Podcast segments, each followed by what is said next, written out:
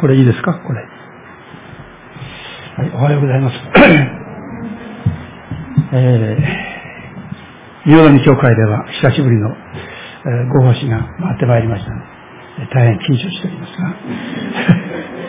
が、声が出ないんで、こんなはずじゃないんですけどね。はい。えー、それでは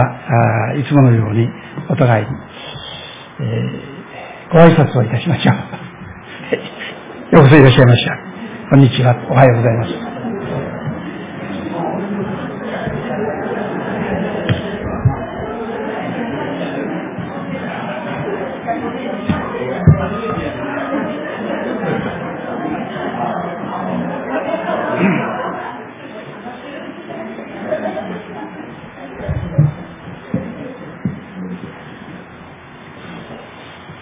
前の平方の教会の時は、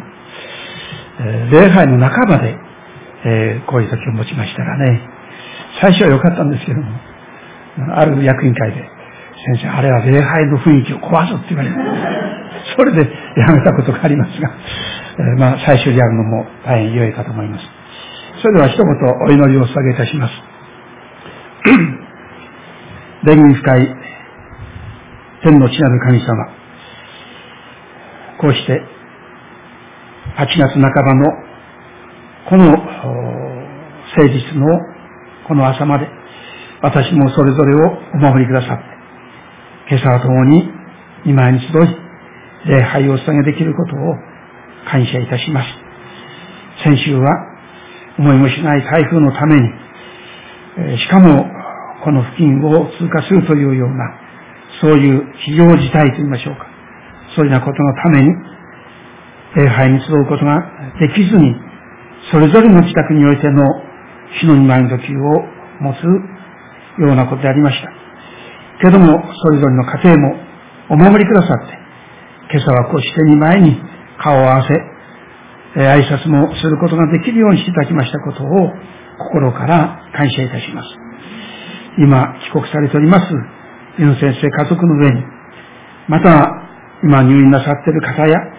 あるいはえ、病のために伏せっておりますお一人一人の上に、今朝も変わらないあなたの癒しの御手を置いてください。一日も早い回復を見、共にこのところにおいて顔を見せながら、あなたを礼拝することができるように、その日を速やかにお与えください。今からのすべてをあなたの御手に託し、主の皆によってお祈りを下げいたします。アーメン。え、それでは、今朝は、え、今読んでいただきましたこの、ルツキの4章のこの箇所から、え、ご一緒にお言葉を拾っていきたいと思いますが、えー、ライブ以前に、えー、ここにいなさいっていうね、あの、ボアスがルツに呼びかけて、そして彼女が、えー、見ず知らずのその土地でもって、え、ボアズの畑でもって、えー、仕事にありつくことができ、日々の生活もできるようになったという、えー、表面的にはそういうことですけども、え神様の深い、え配慮の中でそのことが私たちにどういう関わりを持っているのか。えボアスがルツに呼びかけたそのお言葉は、えまさしく、あのヨハネによる福音書の15章のブドウの木の例えの中でもね、私に繋がっていなさいっていう、えー、その言葉をそこに、えー、関連して、そして、えー、ああ、そこに神様の深い、え私たちに対する思いがあったんだなということを見てまいりました。え今朝は、この4章から、このあがないの恵みっていう、このテーマを中心にして、えー、そして、えー、ルツの身の上に起きた、この出来事の中から、同じように神様の心を求めていきたいとこう願って、えー、おります。えー、前回申し上げましたように、えー、彼らは本来はですね、別レームに、えその住まいを設けておりました。え、ところが、飢饉のために、えー、彼らは、そこを出てモアブの地に行かなくちゃいけなかった。で、二人の息子と、四人家族でもって、そしてモアブの地に落ちて、この、まあ落ちていったっていうんでしょうかね。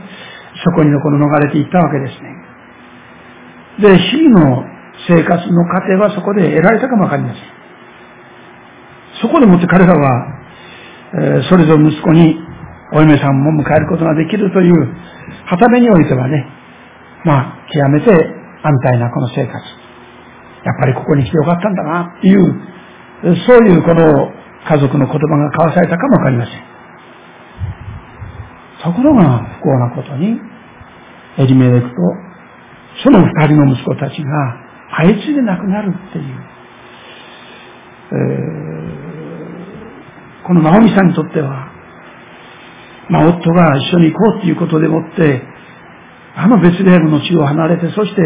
やってきたものの、誰が知るわけでもない。確かに、え、息子のお嫁さんとなったその演者もおるかもわかりませんけども、しかし、直美さんにとっては心細いということで、やっぱり、えー、ベツレヘムに帰ろう。で、その時に、その直美さんが二人のお嫁さんに、あなた方はそれぞれ結婚して、そして息子に嫁いできたけれども、その息子も皆亡くなった。だからあなた方は、ここに留まって、また新しい道を求めなさい。私はユダヤの地に戻るということを言いました。その時に、その一人の嫁さんの方は、わかりましたって言って、そしてその地に留まった。ところがルーツさんは、いや、そうではない。彼女は、いや、そのベツレルがどういうところかわからないけども、そこへ行きます。えで、このルツ記を読んできますとね、ルツを紹介するのにいつもこのモアブの女っていう、それが、そこについてくるわけですね。それぐらいユダヤ人たちにとって、モアブっていうのはですね、敵対関係のそういうこの国であり、またどれだけ自分たちがそれによってこの苦しめられてきたことかっていうところから、モアブの出の娘を、女性を、あの別レに連れて行って一体どうなることか。ナオミさんはそれが心配ですから、いやもうそんなこと言わないで。あなたはもともとこの国の人なんだから、とどまりなさいってこう言ったんですけども、しかし、えー、ルツは、いや、お母さんの神様を私は信じてきたい。あなたの神は私の神様なんですからって言ってね、そして、この二人はベスレームに戻っていく。そして厳しい生活がそこで、この、入ってくるわけですけども。ところが、まあ、その時に申し上げましたけども、そのルツさんは、なんとかどっかね、パートでいいから働くところがないかなっていうことで、働きに出た、そこが図らずも、そのボアズさんっていう、そのオーナーの農場だった。彼女はボハズっていう名前は聞いたこともないし、お母さんからも聞いたこともない。もともとは親戚筋ですから。ですから何かというこでもって、えー、この聞くこともあったかもわかりませんけども、全くそういうこと知らずに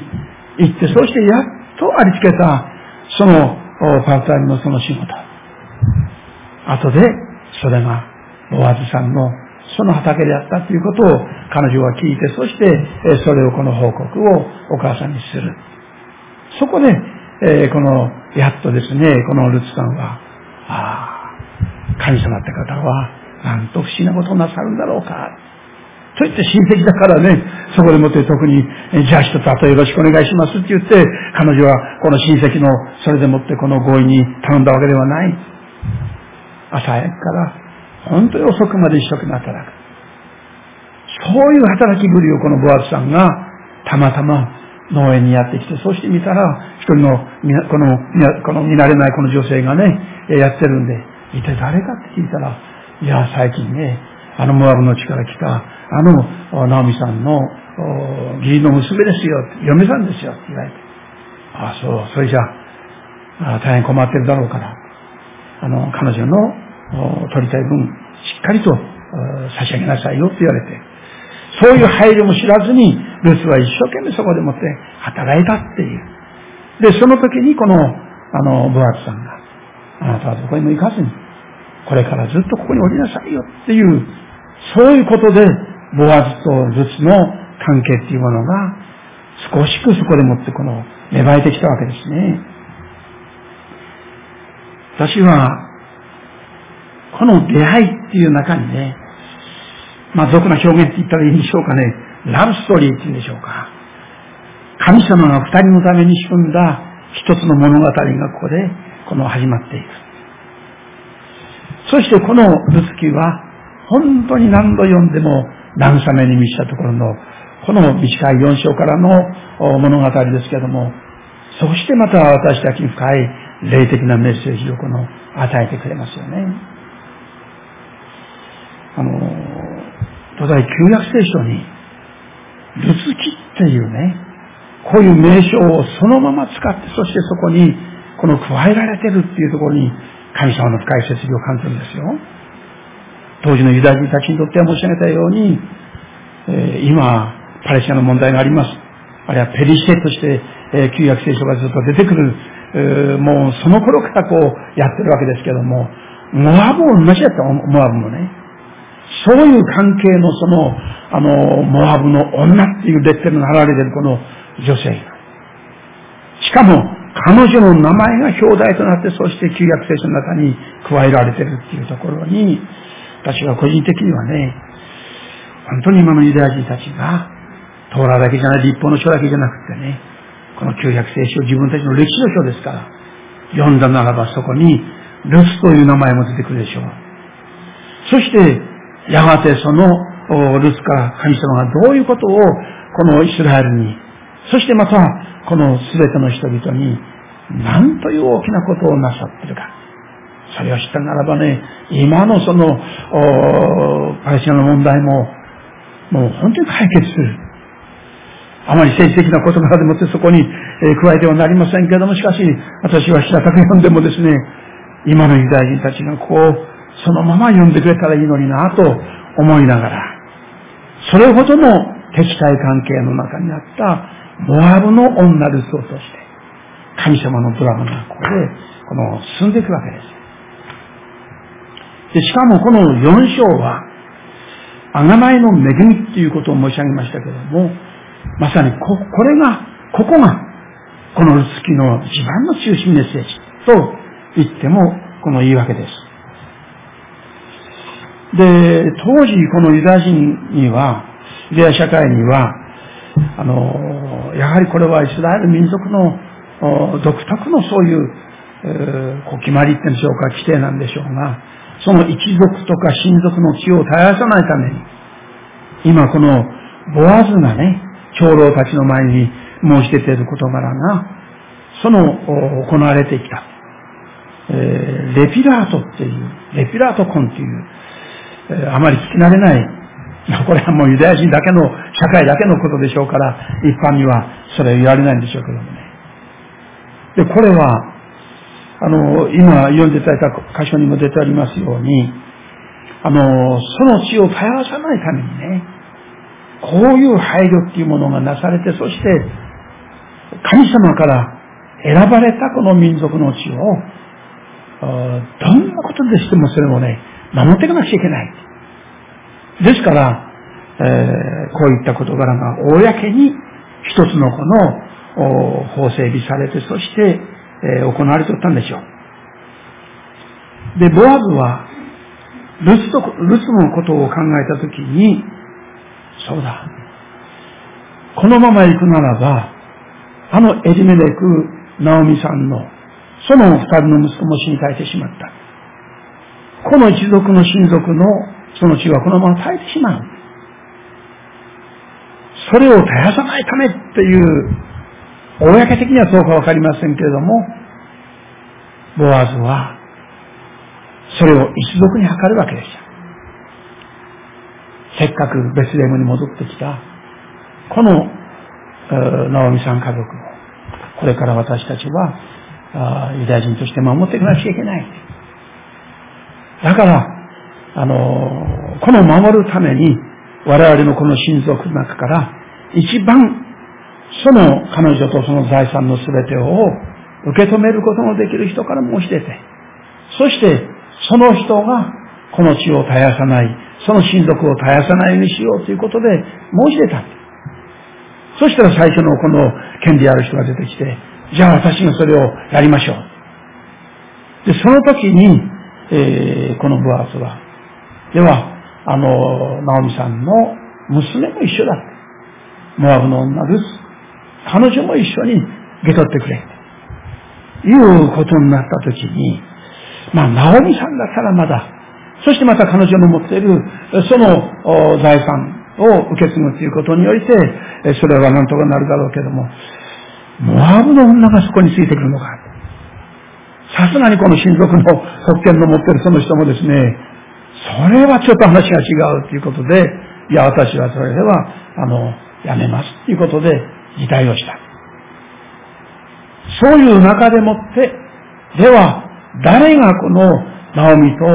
モアブの女ルツという、この親族の中の彼ら、彼女たちをこの受け止めるか。誰もそれを申し出る者がいなかったときに、ボアズがそれを申し出たんです。私が、ナオミと、そしてボアズの、このナオ、この、ムアブの女ルツを、彼女も私が受け止めていこう。そして言ったのが、あの、この十節に書いてある、この言葉ですね。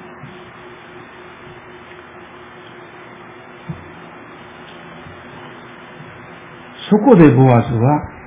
長老たちと、あ、9節ですね。えー、そこでボアズは長老たちと全てのために言った。あなた方は今日私がナオミの手から、エリメレクの全てのもの、それからキリオンとマクロンの全てのものを買い取ったことの証人です。さらに死んだ者の名を、その相続地に起こすために、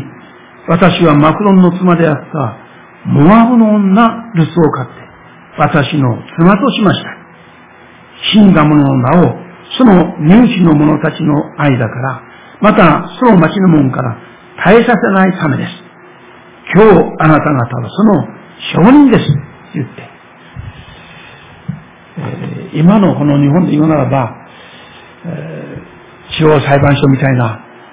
そういう一つの公の法廷の座でもって、そういうやりとりをなされ、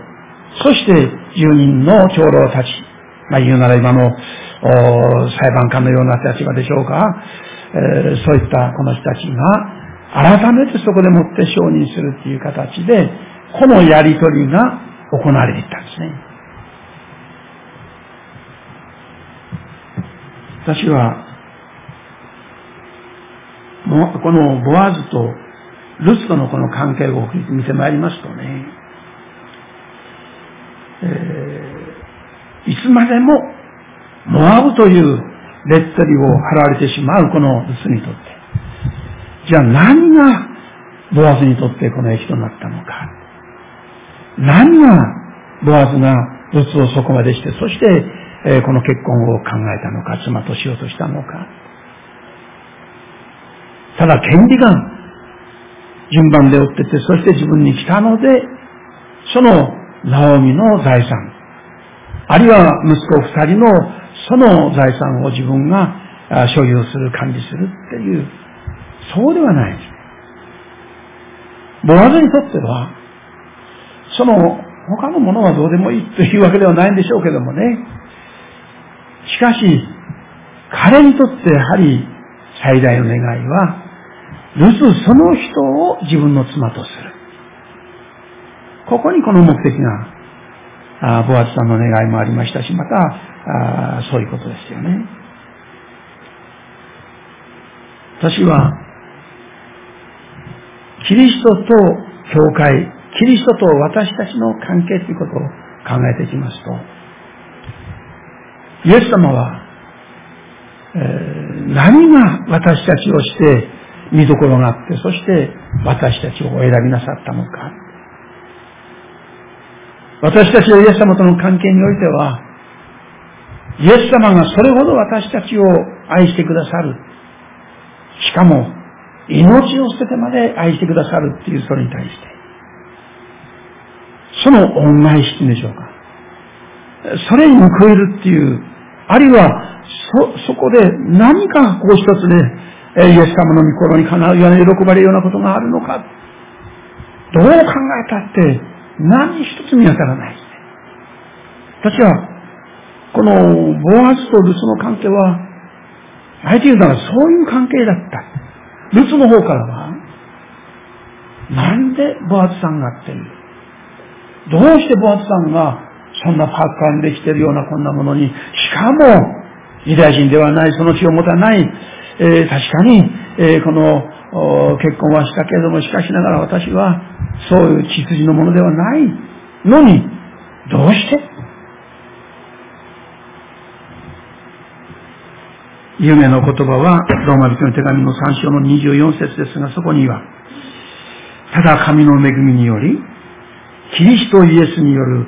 贖いのゆえに、値なしに義と認められる。認められた。とあります。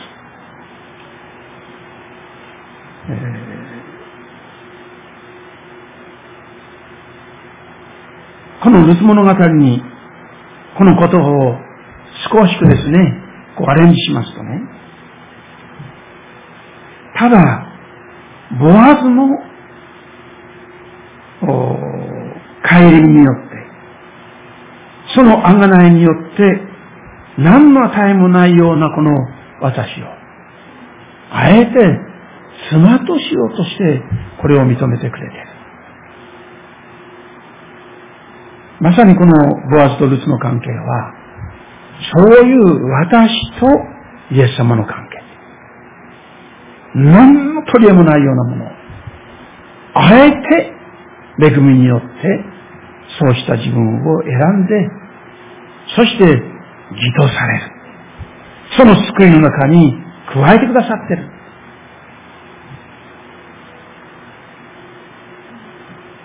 えー、まあ、後にそうしたことを見ますけれども、もう一箇所はこの手モテ大事の手紙の2章の6節ですが、まあお聞きください。キリストはすべての人のあがないの代価として、ご自身をお与えになった。私は、この、ボアズとルツの関係、確かにボアズはその立場のゆえに、全部彼女、彼はそれを取った、受け取ったでしょう。しかし、言うならば、そうそのように見えますけれども、しかし、えー、実際は、この留守の家に、ボアズ自身がどんなに大きな大きな恵みをそこで、後々受けるようになるか。最後に申し上げたいと思いますけれども、このように、えー、ボアズは、自分の全てを通して投げ出しててもいい。このルーツを自分のところに受け止めていく。そしてしばしば申し上げたように、このボアスとルツの関係っていうのは、キリストと教会、キリストと私たちの関係、それをそこに見せている。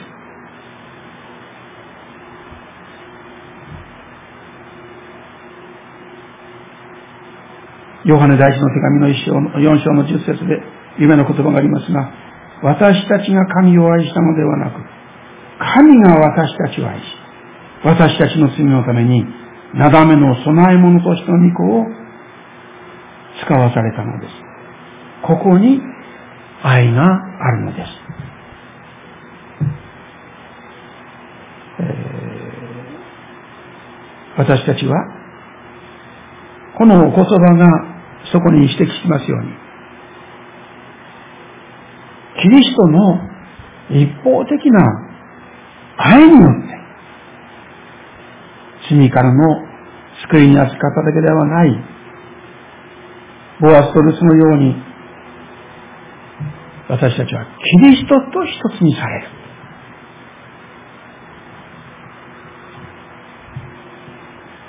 いわゆるクリスチャンとしての最大の願いはそれは、キリストと共なる生活をそこに歩ませていただくっていう、ここにあるわけです。えー、パウロは、こういう関係をあのエペソビテの手紙の中でもって、キリストとの教会の関係でもってこれを教えてるんですね。まあ、結婚式には、えー、決まって生まれる箇所が、この5章の25節からのお言葉ですが、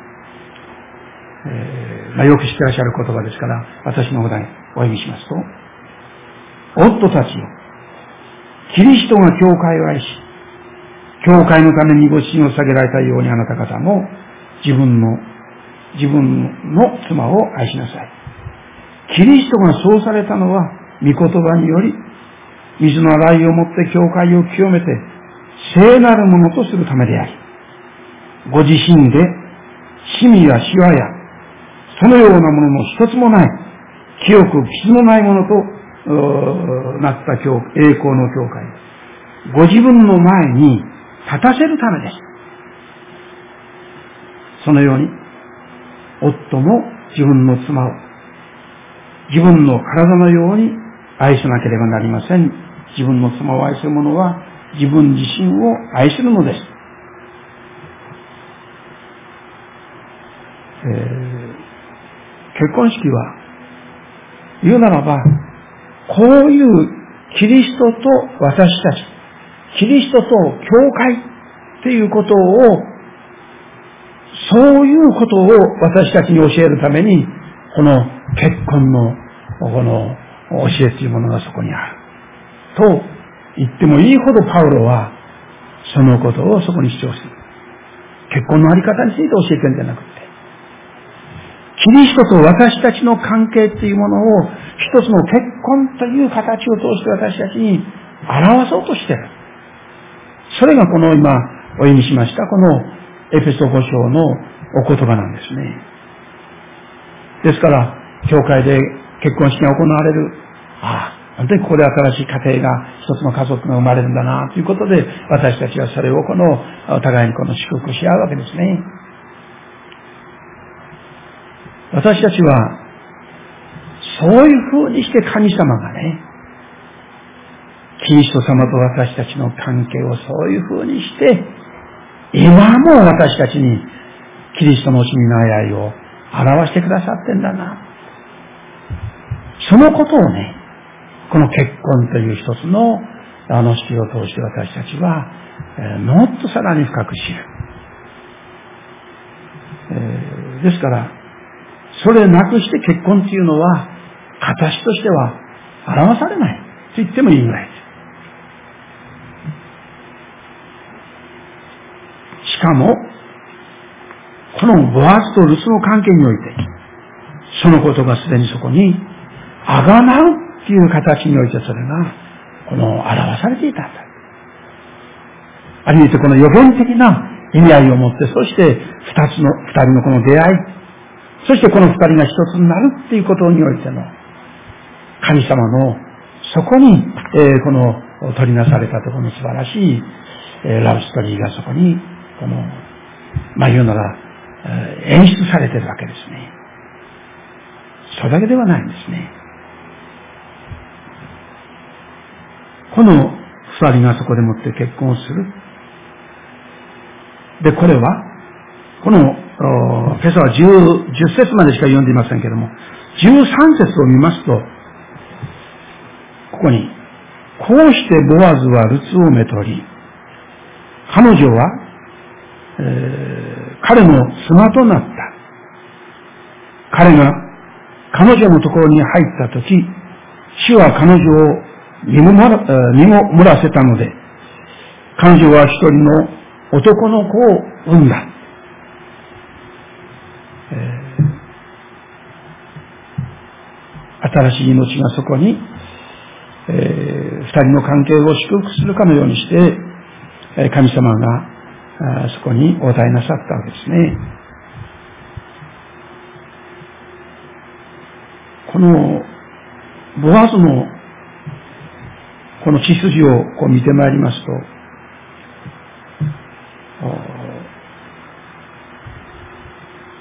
そうですね、そこからもう少し、えー、16節を見ますと、ナオミは、その子を取り、胸に抱いて養い育った。近所の女たちは、ナオミに男の子が生まれた。と言って、その子の、その子に名を付けた。彼女たちは、その名をオベデと呼んだ。オベデは、ダビデの父、エッサイの父である。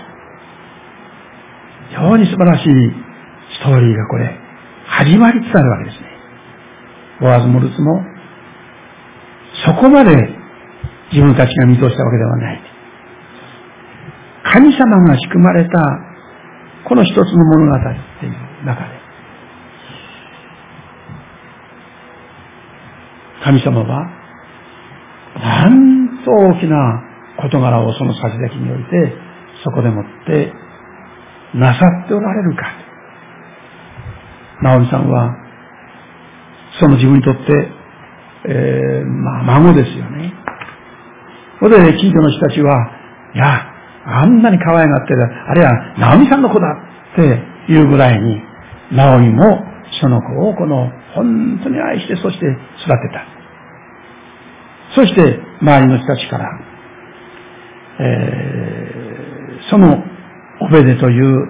名前をつけて、そして、本当に周囲の人たちからも一族からも愛されてこの育っていく。神様は、そこでもって、さらにこの人が、やがてその息子の、その息子というならば、孫にダビデが生まれる。ですからね、今のユダヤ人たちがね、こういう神様のなさったこのストーリーを見るならば、自分たちは神様の仙人、イスラエルだ、ユダヤ人だっていう力むんじゃなくて、そしてただもうそれもって他を廃止するんではなくして、モアブの女と修正言われ続けたこのルースを通して、なんと自分たちが見守るを尊敬してやまないダビデの、その血筋にその名前があるっていうことに気づくべきですよね。そして私たちにとってもっと素晴らしいことは、これはマタイによる福音書の一章ですね。私もあそこ何回読んだかわからないですね。何度読んでもわかんないもんですから、もう途中でもってやめてしまって。そして、あ、また読まなくちゃいけないってマタイの一章の一節から、なんかカタカナのですね、ややこしい名前をこう見てまいりました。しかし、そのケースにこそ、なんと、ここに見られるところの、このルツの名前が出てくるわけですよね。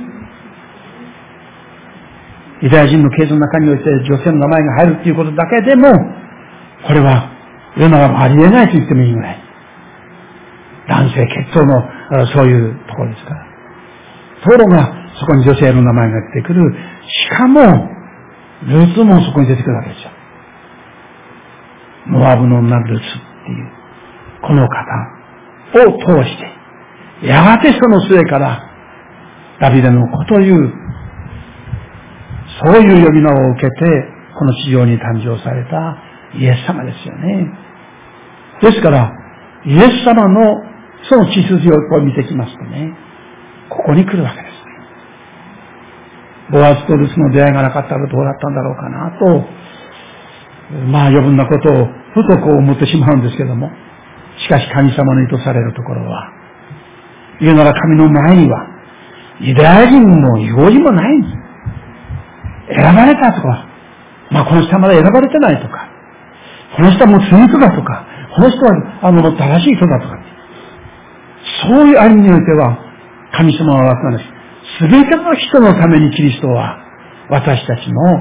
贖いとなったっていうのが、先ほどお読みしましたところの、このお言葉の一つでもあるわけですね。私たちはそういう意味において、ボアズとルツの関係から、神様が私たちに